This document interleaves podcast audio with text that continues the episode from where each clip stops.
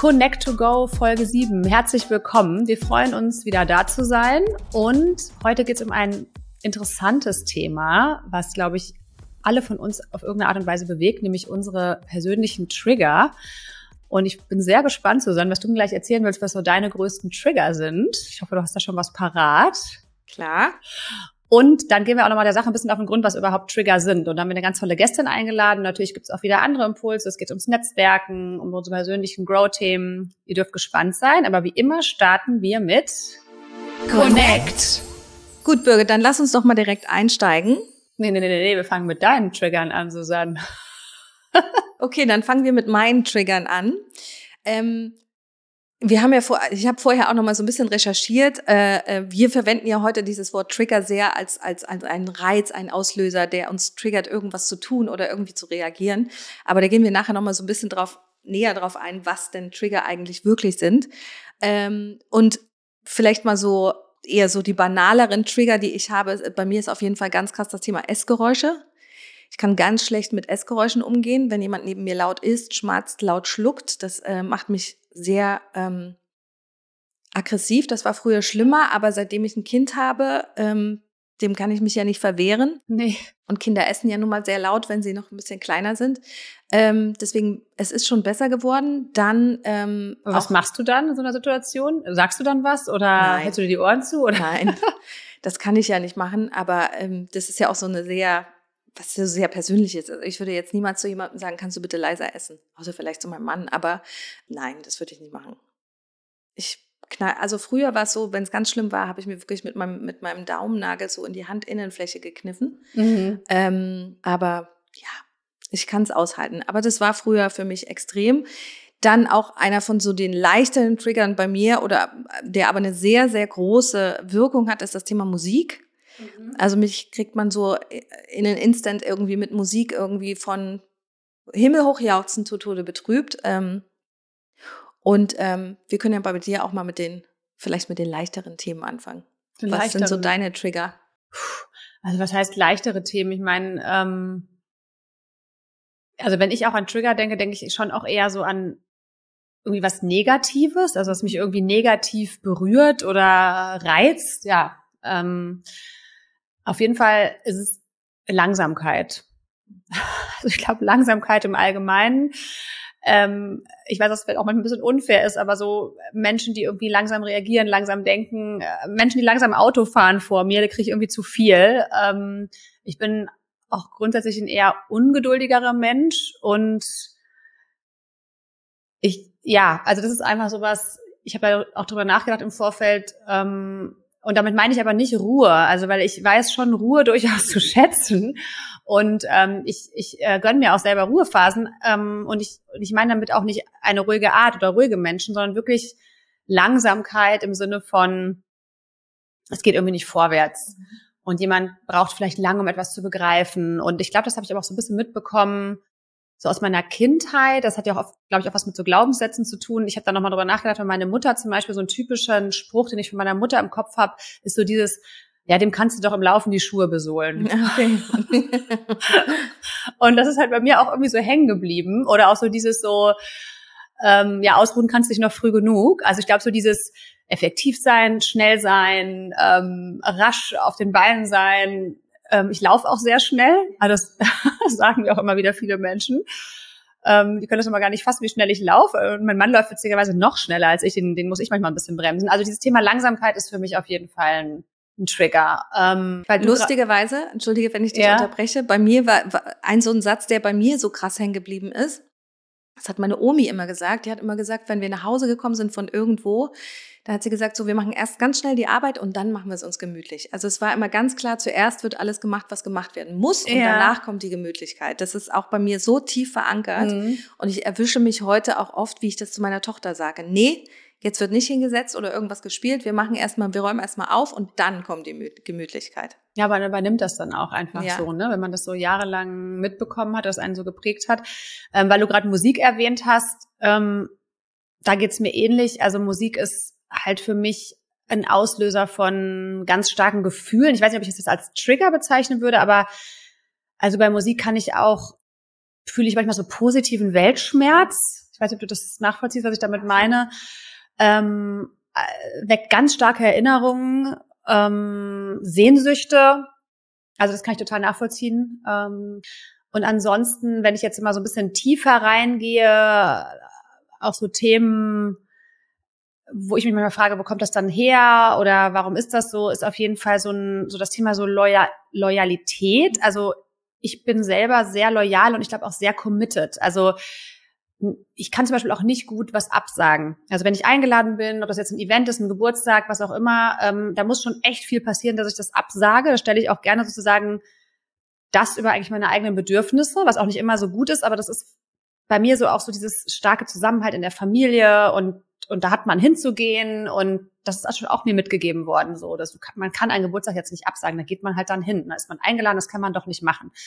Und ich bin selber aber ganz schnell immer enttäuscht und betrübt, wenn zum Beispiel mir jemand absagt oder wenn jemand nicht kommt oder wenn ich vielleicht nicht gleich auch manchmal eine Rückmeldung bekomme auf gewisse Sachen und ähm, also dieses so ich hab dich nicht lieb. So, das kommt manchmal ganz schnell bei mir raus und ich weiß gar nicht warum. Ich weiß auch rational, dass es anders ist und dass alle Leute ihre Themen haben und busy sind und äh, mit ihrer Zeit äh, haushalten und das tue ich ja selber auch. Ich sage jetzt auch nicht alles zu, ja, aber ich merke, dass mich das irgendwie triggert, wenn wenn jemand mir irgendwie eine eine Absage erteilt oder ähm, also so ein bisschen das Gefühl damit verbunden oder dass du das Gefühl so ein bisschen damit verbindest, okay, ich bin dieser Person nicht wichtig. Genug. Ja, genau, mhm. genau. Und da bin ich dann auch ganz schnell, oder wenn sich eine Person auch zum Beispiel manchmal länger nicht bei mir meldet, ja, wir haben alle diese Phasen, habe ich selber auch. Deswegen, ich versuche mich dann auch immer so zurückzunehmen und zu sagen, okay, horch mal in dich selber rein. Du hast ja auch diese Phasen, wo du dich rausnimmst, wo, wo ein Workload ist, wo du dich dann wirklich, wirklich nur bei wenigen Leuten meldest aktiv. Aber ich stelle das dann immer schnell in Frage und denke mir dann, ach, ähm, ach, ist diese Freundschaft noch äh, so viel wert und äh, hat die mich noch gern? Und also das ist irgendwie, ist irgendwie ein Trigger und das, der ist mir aber bewusst und das ist ganz gut und deswegen kann ich damit auch gut umgehen und kann es dann auch einordnen und dann, dann kann ich das Gefühl auch so ein bisschen abschalten, dieses negative Gefühl. Aber es ist schon so was, was, was bei mir schnell hochkommt oder wo ich, wo ich mir schnell Gedanken drüber mache. Ja, also bei mir ist zum Beispiel auch ich glaube, da geht es auch vielen so, dieses Thema, alles, was mit dem Thema Missbrauch zu tun hat, das triggert mich auch wahnsinnig. Ähm, und so generell auch dieses Thema Gerechtigkeit oder sich für jemand anders einsetzen oder auch für je, vor jemand anderen stellen. Weil ich selber, und ich weiß auch ziemlich genau, woher das kommt, weil ich selber auch in der Vergangenheit oft Situationen erlebt habe, wo mir quasi Unrecht angetan wurde und ähm, da hat sich einfach niemand davor gestellt oder niemand hat sich hingestellt und hat einfach gesagt, stopp. Hm. Und das ist was, was mich auch total triggert. Deswegen bin ich oft auch extrem, gerade wenn es um meine Tochter geht, dass ich das Gefühl habe, hier kommt die Löwenmama, hm. ähm, weil ich niemals möchte, dass sie das Gefühl hat, dass ich nicht für sie einstehe. Hm. Ne? Und ich finde, das ist so mit einer der schlimmsten Sachen, die Kindern passieren können, glaube ich, wenn Eltern sich nicht vor sie stellen, um sie zu beschützen, gerade in solchen Situationen. Mhm. Das, das wünsche dir auch quasi so von dem, deinem Umfeld, ne? dass andere auch für dich so ja, also, eine Lanze brechen oder sich für dich einsetzen. Total, aber heute, also bei mir hat sich das so ein bisschen dahingehend verändert, dass ich, ich, ich heute einfach selber so meine eigene Löwin bin. Mhm. Ähm, ich glaube, wäre die Vergangenheit anders gewesen, wäre ich vielleicht auch heute, logischerweise ist man dann auch einfach ein anderer Mensch, aber glaube ich, dadurch bin ich so meine eigene Löwin geworden. Und ich möchte einfach nicht, dass Sascha das Gefühl hat, meine Tochter heißt Sascha, das Gefühl hat, was ich in meiner Kindheit hatte. So dass sich niemand hinstellt und sagt, stopp, hier läuft gerade was ganz doll schief. Ja. Ja, kann ich nachvollziehen. Ja, dieses Thema Trigger ist ja grundsätzlich auch sehr komplex und ich freue mich auch total, dass wir deswegen jetzt gleich mit äh, Nina Scarabella sprechen, die ja eine Expertin ist auf dem Gebiet. Genau, die ist seit 15 Jahren Therapeutin und wir werden ja auch einen ganz tollen Workshop mit ihr haben. Da erzählen wir dann später nochmal was dazu, aber ich würde sagen, wir holen jetzt erstmal Nina dazu. Nina, herzlich willkommen. Vielen Dank. Schön, dass du heute da bist. Danke, danke. Ich freue mich auch sehr. Nina, du bist ja seit über 15 Jahren als Therapeutin in Berlin tätig, beschäftigst dich unter anderem auch mit Psychodynamik und vielleicht magst du uns mal darüber kurz ein bisschen was erzählen und dann möchten wir von dir auch mal wissen aus deiner Expertinnensicht, Was sind eigentlich Trigger? Ähm, ja, das sind ja zwei Begriffe, die, glaube ich, jeder schon mal gehört hat, die auch mehr oder weniger was miteinander zu tun haben, direkt und indirekt. Ähm, also mal, um gleich auf deine erste Frage der Psychodynamik einzugehen. Also unter Psychodynamik versteht man so ähm, die Lehre des Wirkens der inneren Kräfte. Also sprich alles, was so im Unbewussten, ähm, im Hintergrund unser Erleben und Verhalten beeinflusst, ähm, ja, kann man unter dem Begriff der Psychodynamik zusammenfassen. Ich fand das Thema ja super spannend. Das hat bei mir ja direkt auch etwas äh, getriggert, um jetzt mal um beim Thema zu bleiben, als wir uns darüber unterhalten haben, weil es geht ja so ein bisschen darum, ähm, korrigiere mich, wenn es falsch ist, dass, dass, dass man gewisse Themen immer wieder anzieht in seinem Leben. Ähm, ja, genau. Also dieses, dieses Unbewusste und diese auch diese selbsterfüllende Prophezeiung und eben all das, was da so im Hintergrund wirkt. Ähm, alles, was uns nicht bewusst ist, das ist eigentlich das, womit wir ja auch tagtäglich so zu kämpfen haben. Also die Dinge, mhm. die uns bewusst auf der, e also auch ganz auf der bewussten Ebene zur Verfügung stehen, die wir wirklich so von allen Seiten auch objektiv äh, beleuchten können, das sind meistens die Themen, mit denen wir jetzt nicht so strugglen. Das sind ja immer die Sachen, wo wir entweder gar nicht wissen, wo das herkommt oder wie das miteinander zusammenhängt oder ähm, ja Dinge, mit denen wir uns dann eben so stark identifizieren immer wieder. Also da wären wir dann beim Thema Trigger, ähm, dass wir da selber gar nicht so ja erstens A nicht richtig erkennen können, wo kommt's her und was ist es eigentlich, geschweige denn, wie wir da wieder rauskommen.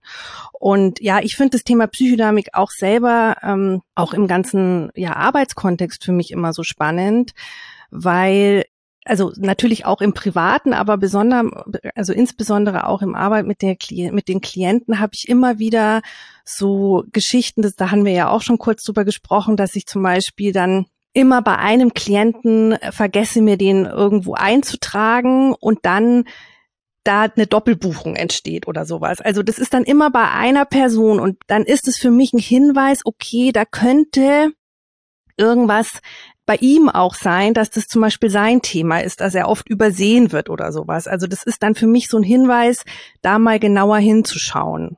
Ja, total interessant, wirklich. Ich finde, das ist so ein Thema, da könnte man auch noch ewig. Äh, ich glaube, wir haben alle äh, irgendwie so Themen, die wir mhm. immer wieder anziehen, die sich immer wieder wiederholen. Aber lass uns doch nochmal in dem Thema, in das Thema Trigger einsteigen, mhm. weil wir benutzen, äh, wir haben es ja vorhin schon gesagt, das Wort Trigger ja eher so als ein Reiz oder Auslöser, aber aus therapeutischer Sicht ist ja ein Trigger doch nochmal was anderes, oder? Was, was, was sind denn eigentlich Trigger? Ja, also das ist natürlich mittlerweile so im Sprachgebrauch angekommen, dass es sich mhm. natürlich so in der Umgangssprache auch überall findet. Also in der Therapeutensprache sagt man eigentlich selten Trigger. Also da geht es dann eher eben um so Ereignisse und Situationen, die eben starke Reaktionen auslösen oder hervorrufen, die eigentlich gar nicht mit der wirklichen Situation direkt unbedingt was zu tun haben. Also ähm, das mhm. können eben starke Geschichten sein, ähm, dass man sich immer, immer wieder in Situationen eben so stark damit identifiziert, dass man eben gar nicht mehr aus der Situation so richtig wieder rauskommt. Ähm, weil eben jemand was zu einem sagt oder weil man sich ähm, ja durch irgendein Verhalten von jemanden eben so an alte Dinge erinnert. Also dieses Triggern bedeutet immer, dass schon mal irgendwo da ein Trauma oder eine Verletzung oder irgendeine Erfahrung gemacht werden muss. Und dann wird quasi von außen auf ein Knöpfchen gedrückt und dann schießt man wieder in diese alte Situation hinein was einem eben früher schon mal in irgendeiner Form eine Verletzung zugefügt hat. Also wenn dieses, wenn nicht schon vorher eine Verletzung irgendwie da ist oder ein unbewusstes Trauma, dann kann man auch nicht getriggert werden. Dann regt einen vielleicht die Person gerade auf oder das passt nicht mit dem eigenen Werte- oder Bedürfnissystem irgendwie zusammen. Aber von Triggern spricht man eigentlich dann, wenn das schon irgendwo etwas ist, wo man immer wieder so zurückflutscht. Also da muss irgendwo unten drunter was liegen, wo man dann eben immer wieder diese Reinszenierung für sich selber ähm, ja entstehen lässt oder die dann immer wieder neu entsteht. Aber das ist ja auch ähm, interessant, weil Sonne und ich haben eben über unsere Trigger gesprochen und was du sagst, es kann auch ein, einfach ein anderes Wertebedürfnis sein, weil ich habe so über das Thema Lo Loyalität gesprochen und so ähm, so Absagen, Zusagen, ähm, sich regelmäßig melden, ähm, so Termine einhalten und so, was mir so total wichtig ist. Und wenn ich das zum Beispiel von anderen nicht so gespiegelt bekomme, dass ich dann das manchmal so schnell in Frage stelle oder dass es schon auch mich manchmal so aufregt, ne? wenn mhm. Leute zum Beispiel total spontan absagen oder einfach nicht kommen oder ähm, auch Freundinnen oder Freunde, die sich irgendwie länger nicht melden und also mir nicht so ein Interesse spiegeln. Mhm. Genau, ich habe das so als Trigger für mich definiert, aber vielleicht ist es dann auch eher ein dass ich dann andere Werte lebe für mich und und also frage ich dich jetzt, finde ich jetzt gerade, weil du das ja nochmal gerade differenziert hast, so diese dieses Trigger und und Wertebedürfnis und so weiter. Mhm, genau, aber auch da ist ja dann eben, also dein Wertesystem speist sich ja auch aus deinen Glaubenssätzen umgekehrt und mhm. ähm, vielleicht steht auch irgend so ein Glaubenssatz dahinter, wie also, dass du das dieses ja nicht zuverlässig sein oder vielleicht diese Unverbindlichkeit mhm. irgendwie dann ähm, mhm. persönlich nimmst und, und dann sagst, der, der nimmt mich nicht ernst oder ich bin dem nicht wichtig mhm. oder irgendwie sowas. Manchmal weiß man ja auch seine Glaubenssätze gar nicht so, die dahinter stehen. Und, und diese Erfahrung hast du vielleicht schon gemacht und deswegen piekst es natürlich dann immer so fies an diese Stelle rein. Mhm. Also es könnte so sein. Ja. Das ist jetzt nur eine Vermutung. Also ich hatte das witzigerweise ja. früher mit dem Thema zu spät kommen, wenn jemand zu spät gekommen ist. Mhm. Ich habe durch dich gelernt, das loszulassen. oh Gott, dann war ich auf jeden Fall ein harter Trigger für Sie in den letzten nee, Jahren. Nee, du bist easy. Du bist easy. Also ich bin jetzt nicht äh, schlimm zu spät, ähm, aber ich bin immer ein bisschen zu spät. Ja, und das ist eben so spannend, wie unterschiedlich. Den einen juckt es gar nicht. Äh, der sagt sich, mein Gott, wenn der zu spät kommt, erstens weiß ich nicht, dann habe ich noch bisschen Zeit für mich. Und der andere nimmt es wirklich so persönlich und ähm, fühlt sich hm. da ähm, nicht ernst genommen. Und ähm, aber wie werden wir denn diese wunden Punkte los? Ja, also das Wichtigste ist natürlich erstmal, dass ich mir darüber bewusst werde, dass es so Situationen gibt, die mich immer wieder eben so zurückwerfen in irgendwas oder wo ich jedes Mal ähm, so identifiziert damit bin, so sagt man in der Therapeutensprache, mhm. dass man eigentlich erst danach merkt, oh, jetzt war wieder sowas. Also jeder, der eben so Punkte hat, ähm, der weiß ja, dass man dann oft es erst danach merkt, so, weil man wirklich wie so in Trance sein Programm abgespult hat oder so in den Emotionen verstrickt war in dem Moment, dass man überhaupt nicht mehr objektiv die Situation beurteilen konnte.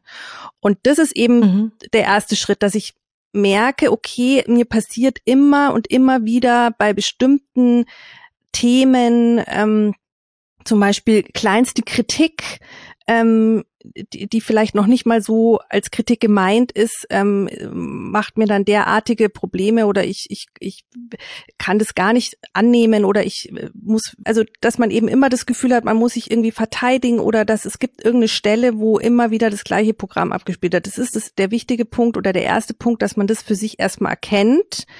Ähm, dass es Situationen gibt, wo man nicht so richtig Herr seiner Sinne ist und wo man erst im Nachhinein irgendwie merkt, okay, krass, da habe ich wieder mich verhalten wie immer, da konnte ich wieder nicht aus meiner Haut. Das ist so der erste Punkt. Und wenn ich das dann sozusagen ähm, mir bewusst gemacht habe, dass es etwas gibt, wo ich eben ähm, offensichtlich irgendwie ein Thema damit habe, dann ist es eben wichtig, dass mir das dass ich das merke, dass, dass ich mir immer wieder in so Situationen dann sage, okay, krass, jetzt ist es wieder so, oder dass ich es mir auch im Nachhinein vielleicht dann erst anschauen kann.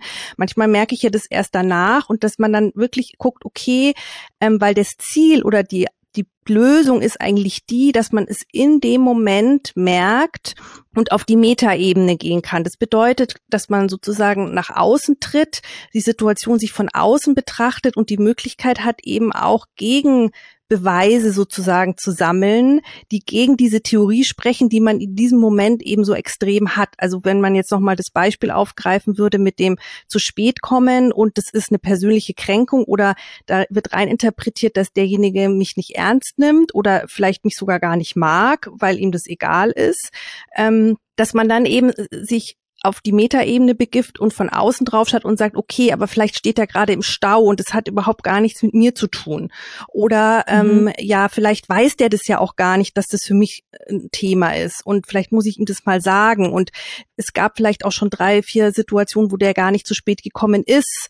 Und das, und, oder der hat mir schon ganz oft gesagt, dass der mich total gern hat. Dann, dann hat man die Möglichkeit, da wirklich auf der bewussten Ebene objektiv auch so Themen reinzubringen, ähm, um eben sich nicht mehr so schnell in diese Identifikation zu begeben. Macht Sinn? Macht Total. Sinn. Ich oder wir freuen uns sehr, dass wir zu diesem Thema gemeinsam mit dir Ende Mai auch einen Workshop haben, Mhm. wo wir dem in das ganze Thema auch nochmal wirklich richtig tief einsteigen. Du nochmal erklärst, wie kann man sich denn, wie kann man sich seiner Trigger bewusst werden? Wie kann man sie auflösen? Was sind eigentlich Trigger? Ja, Wie erkenne ich meine Trigger? Ja, genau, hast du gerade schon gesagt. genau. Warum triggern mich bestimmte Menschen? Finde ich übrigens auch noch eine spannende Frage. Also warum triggern mich bestimmte Menschen und warum trigger ich bestimmte Personen ganz offensichtlich? Hat man ja auch manchmal. Das werden wir auch im Workshop nochmal besprechen, Genau. oder? Das wird Thema sein. Genau. Und dieser Workshop findet statt am 25.05. um 19.30 Uhr, also save the date. Mhm, unbedingt. Und wir freuen uns sehr auf dich, liebe Nina. Ihr könnt euch wie immer über unsere Website hörclub.com anmelden. Da ist der Workshop unter den Events gespeichert. Ansonsten findet ihr auch mehr Infos dann auf Instagram oder natürlich in unserem Newsletter. Also falls ihr ihn noch nicht abonniert habt, schnell nachholen, liebe ZuhörerInnen. Und wir packen den Link natürlich auch nochmal in die Show Notes. Genau, dann sagen wir an dieser Stelle Danke, Nina, für diesen äh, ja kleinen äh, Insight in das Thema äh, Trigger. Wie du schon sagst, ähm, da könnte man, glaube ich, sehr lang drüber äh, sprechen und auch philosophieren und ähm, vor allem auch, wenn es darum geht, die eigenen äh, Trigger oder die wunden Punkte so ausfindig zu machen. Ähm, danke für deine Zeit.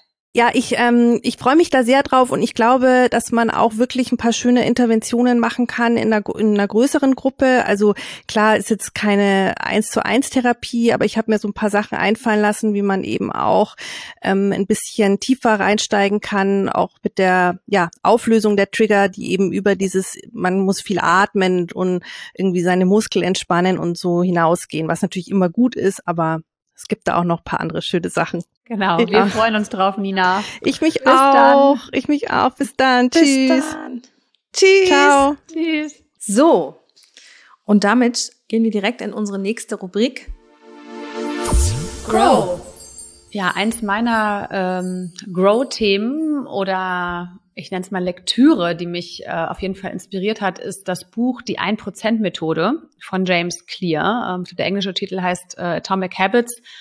Das Buch ist auch schon länger auf den Bestsellerlisten, ist sicherlich auch dem ein oder anderen oder der ein oder anderen nicht ganz unbekannt. Ähm, da geht es ja um Gewohnheitsbildung.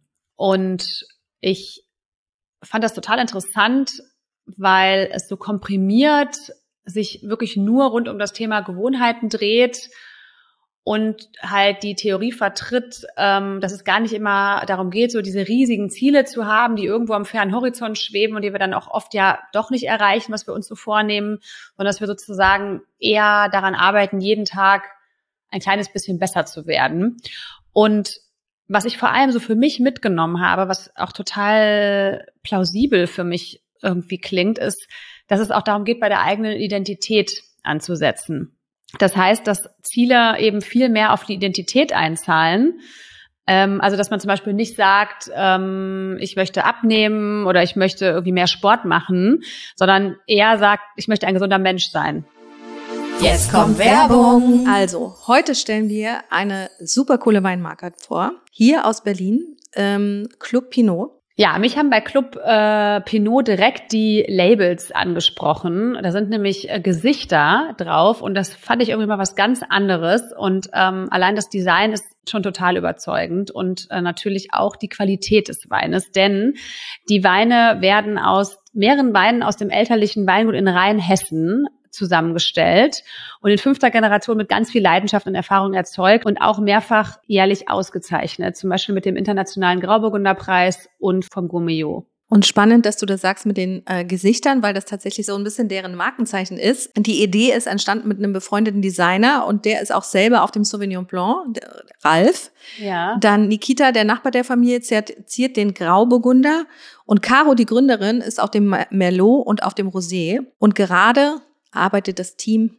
an einem Perlwein, der dann noch im Laufe dieses Jahres rauskommen soll. Und wir haben dafür Club Pinot einen tollen Code für euch. Hörclub, alles groß geschrieben, 25. Der Code gilt bis zum 31.05. und ihr bekommt eben 25 Prozent auf alles auf club-pinot.com. Wir packen euch das nochmal in die Show Notes. Cheers!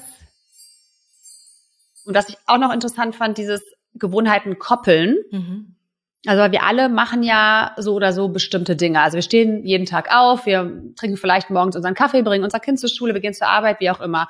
Und dass man sozusagen versucht, daran etwas zu koppeln, was man in den Alltag integrieren möchte. Also Beispiel, das jetzt wäre bei mir so ein Beispiel, ähm, jeden Morgen nach dem Aufstehen mache ich 15 Minuten Sport. Und ähm, was natürlich auch immer so eine Sache ist, dass man halt Gewohnheiten vielleicht auch mit einer Belohnung oder attraktiven Tätigkeit in irgendeiner Art und Weise verknüpft. Weil das ist ja auch was, was unser Gehirn sich merkt. Ähm, also irgendwann stellt sich das von selber ein, ne? wenn man dann zum Beispiel merkt, boah, das tut mir jetzt aber wirklich gut. Wie gesagt, dieses Buch ist jetzt nicht ich glaube, alles, was ich jetzt erzähle, ist jetzt uns nicht unbekannt oder total neu, aber ich fand das so auf den Punkt gebracht zu haben und ich habe dann auch und selber nochmal da so reinzuspüren, ah, okay, wo setze ich das denn schon um? Ähm, wo hat es bei mir vielleicht auch schon funktioniert ähm, und wo könnte es irgendwie noch besser werden? Und das finde ich. Ähm, und wo hat es schon funktioniert? Na, zum Beispiel eben bei diesem Thema Sport. Und ähm, was bei mir auch besser funktioniert, ist viel besser. Ich glaube, es geht dir auch so, da wenn man drüber schauen, ist dieses Thema früher schlafen zu gehen. Ja, das also du gehst ja mittlerweile auch früher schlafen. Ich ne? gehe mit meiner Tochter jeden Abend ins Bett um neun und dann ist auch mein Handy aus. Ja, das ist krass. Also das schaffe ich nicht ganz neun. Also ich glaube, um neun bin ich auch noch nicht müde, aber ich schaffe jetzt so zehn, halb elf ins Bett, also dann ins Bett zu gehen, Bildschirmzeit zu beenden. Und das ist mir wahnsinnig schwer gefallen. Noch vor einem Jahr war es oft nach Mitternacht. Und dann ging ja diese Schule los. Ähm, und das war, hieß irgendwie so, okay, früheres Aufstehen. Und ich habe mich irgendwie dann am Anfang wirklich gezwungen, äh, früher ins Bett zu gehen. Und mittlerweile ist es aber für mich auch mit einer Belohnung verbunden, nämlich ich freue mich auf diese kleine entspannende Auszeit, ähm, im Bett zu sein, vielleicht noch ein bisschen zu lesen. Ähm, das ist richtig so mittlerweile. Ich merke, dass es mir wahnsinnig gut tut, mir das auch selber so zu gönnen, bevor ich dann so meistens so gegen 23 Uhr dann wirklich Licht ausmache und schlafe. Und das ist, wird auch langsam zu einer Gewohnheit. Also wirklich dann auch um, um spätestens zehn eigentlich zu sagen, so jetzt ist Schluss, ich gehe jetzt hoch und habe noch so diese so ein bisschen Zeit für mich, zum Musik hören, zum Runterkommen, zum Lesen. Ähm, zum, ich unterhalte mich noch äh, mit meinem Mann oder so. Also es ist echt schön und deswegen kann ich euch allen dieses Buch wirklich ans Herz legen. Susanne, was ist denn dein Grow-Thema? Mein Grow-Thema ähm, hat sich so ein bisschen ergeben, weil wir kürzlich in der Hörtime über das Thema Komplimente gesprochen haben. Mhm. Und ähm, wir waren zu viert und drei von vier Personen haben gesagt, ihm fällt es wahnsinnig schwer, Komplimente anzunehmen. Und auch wir beide haben ja neulich so ein bisschen darüber gesprochen, über das Thema Innenwahrnehmung und Außenwahrnehmung, ne? dass ich sehr oft sehr positives Feedback von außen gespiegelt bekomme, und ich das auch höre, aber mir fällt es ganz, ganz schwer, das wirklich so anzunehmen. Und es ist nicht so, dass ich dann dir jetzt zum Beispiel nicht glaube. Ich glaube dir, aber es kommt halt nicht bei mir an. Und ähm, ich dann einfach so ein bisschen darüber nachgedacht habe, warum ist das denn so? Und ist das zum Beispiel auch ein Frauenthema? Kannst du gut Komplimente annehmen? Ähm, es kommt darauf an. Also ich bin besser drin geworden, aber ich erwische mich zum Beispiel auch dabei, gerade wenn es so um Kleidung geht, wenn jemand sagt, ah, oh, coole Hose oder so, dann sagt, ja, ist schon ganz alt von Zara oder so, ja. Also dass man das irgendwie so runterspielt. Ähm, ich bin dann mittlerweile besser darin geworden, einfach zu sagen, danke. Ja. So. Und in dem Zusammenhang ähm, dann auch noch mal ein bisschen recherchiert habe oder wir beide haben recherchiert, ähm, was denn, was denn das Problem ist und warum ist das eigentlich so schwierig, dieses äh, Feedback anzunehmen. Also ich habe natürlich auch geguckt, woran liegt es bei mir. Und das ist natürlich auch dieses Thema Selbstwert, dann auch nochmal dieses Thema äh, ähm, Glaubenssätze, ne? was uns früher auch so Bescheidenheit ist eine Zier, man soll sich nicht zu so sehr selbst loben, dann wirkt man irgendwie arrogant oder äh, eingebildet.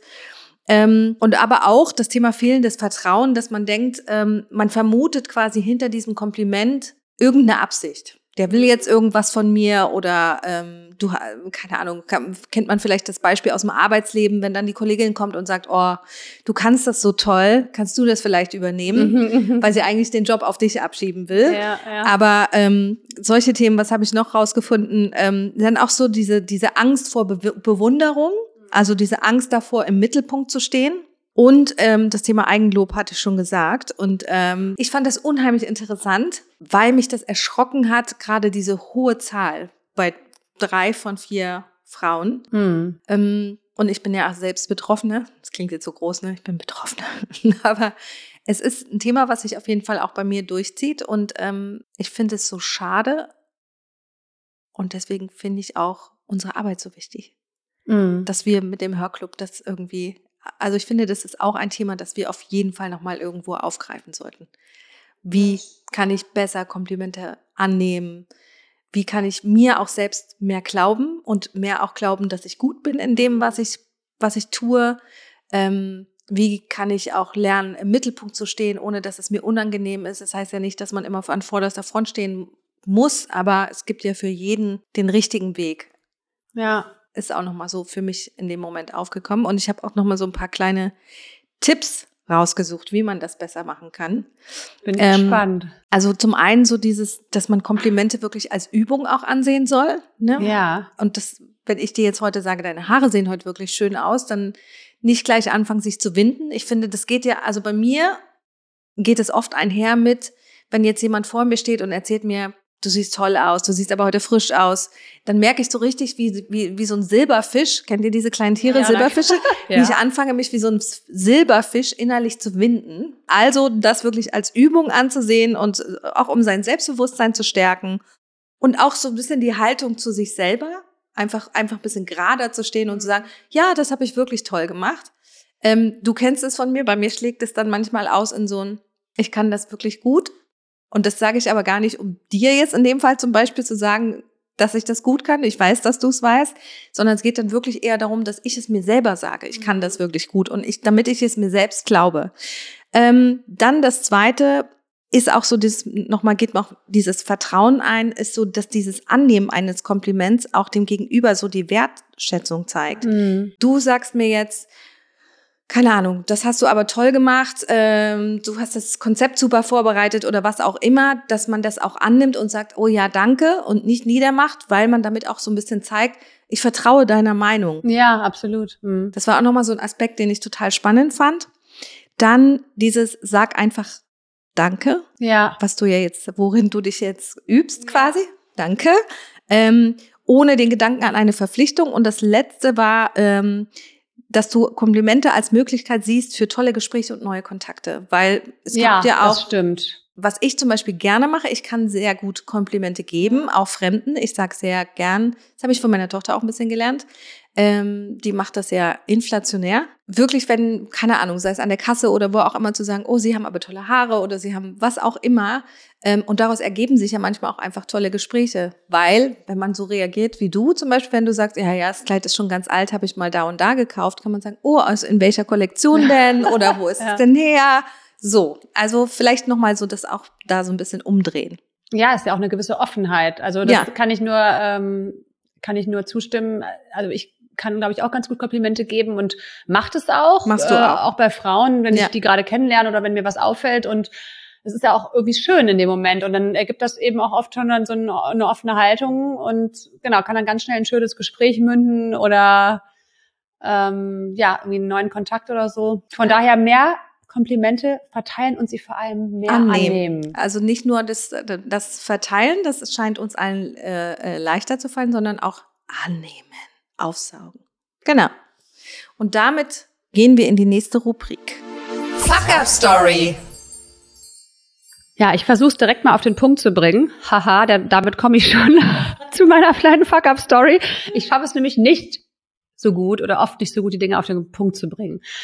Ähm, mir wurde letztens in einem äh, Podcast-Interview äh, gesagt, ähm, also ganz liebevoll und nett und ich habe das auch null als Affront äh, aufgenommen. Ähm, ja, du sagst das lieber, äh, sagst das halt lieber in fünf Sätzen anstatt in einem. Aber genau das hat, hatte ich halt auch gefühlt. Also ich hatte auch nach dem Podcast dann gesagt, ähm, ich hatte irgendwie das Gefühl, ich habe so ein bisschen so so so rumgeschwallert und eigentlich nicht wirklich ganz klar gesagt, was ich eigentlich sagen will, obwohl ich das oft ganz genau weiß und auch sehr klar bin in meiner Meinung.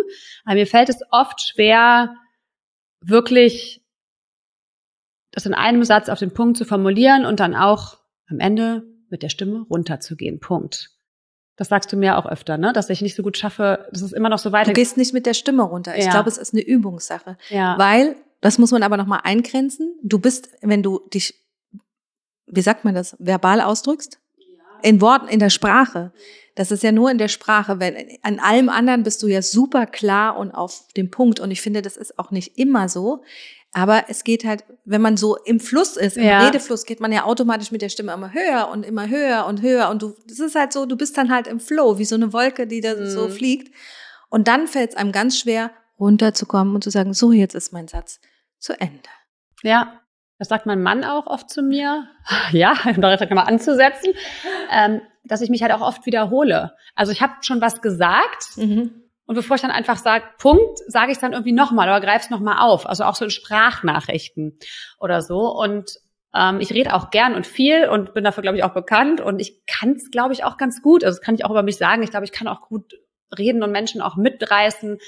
Aber ich möchte, ich möchte tatsächlich gern das vielleicht auch mal ein bisschen trainieren und habe auch total Bock, da mal mit einer ähm, Stimmtrainerin oder Sprachtrainerin zusammenzuarbeiten. Haben wir uns ja auch beide eh schon mal überlegt, auch jetzt für Hörclub, für Panels oder für, für den Podcast. Und das ist jetzt eine Sache, die ich gerne angehen möchte. Punkt. Punkt.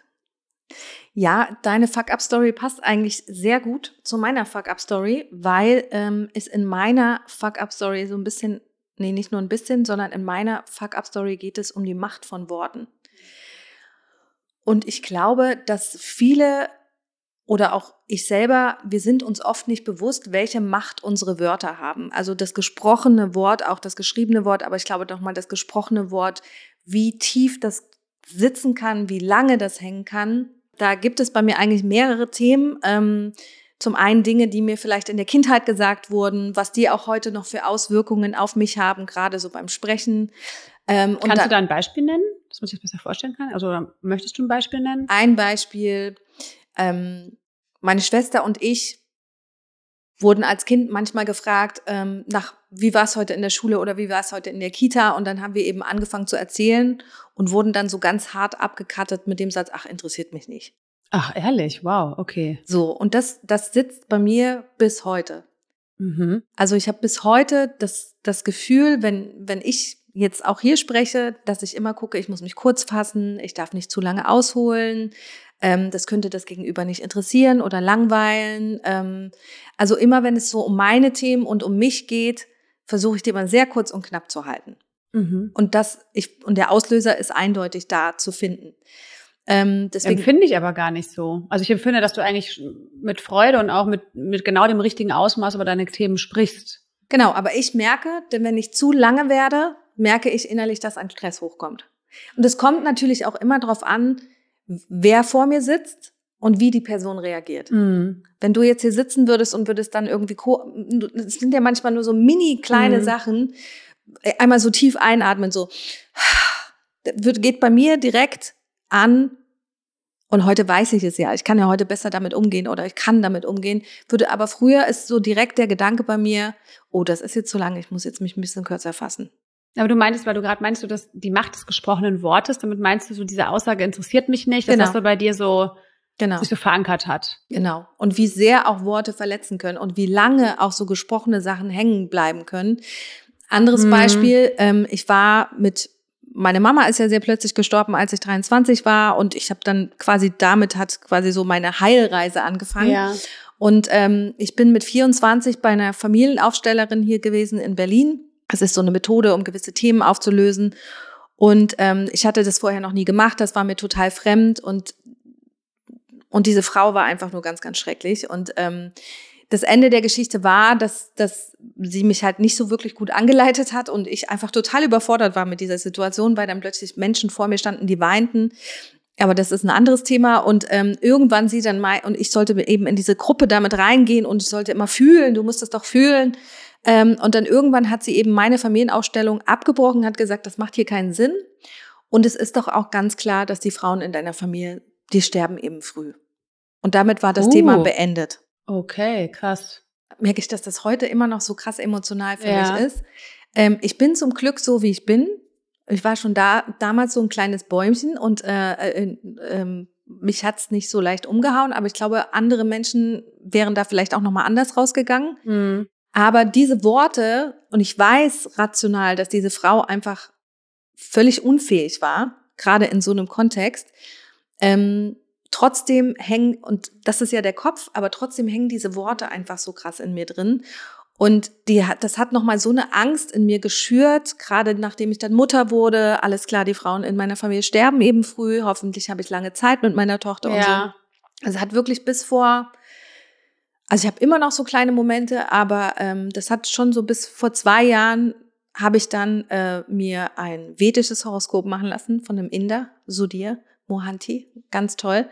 Und das hat das dann so ein bisschen aufgelöst, weil hm. in diesen vedischen Horoskopen, die sehen halt wirklich alles. Die sehen, welche Krankheiten du bekommst und alles.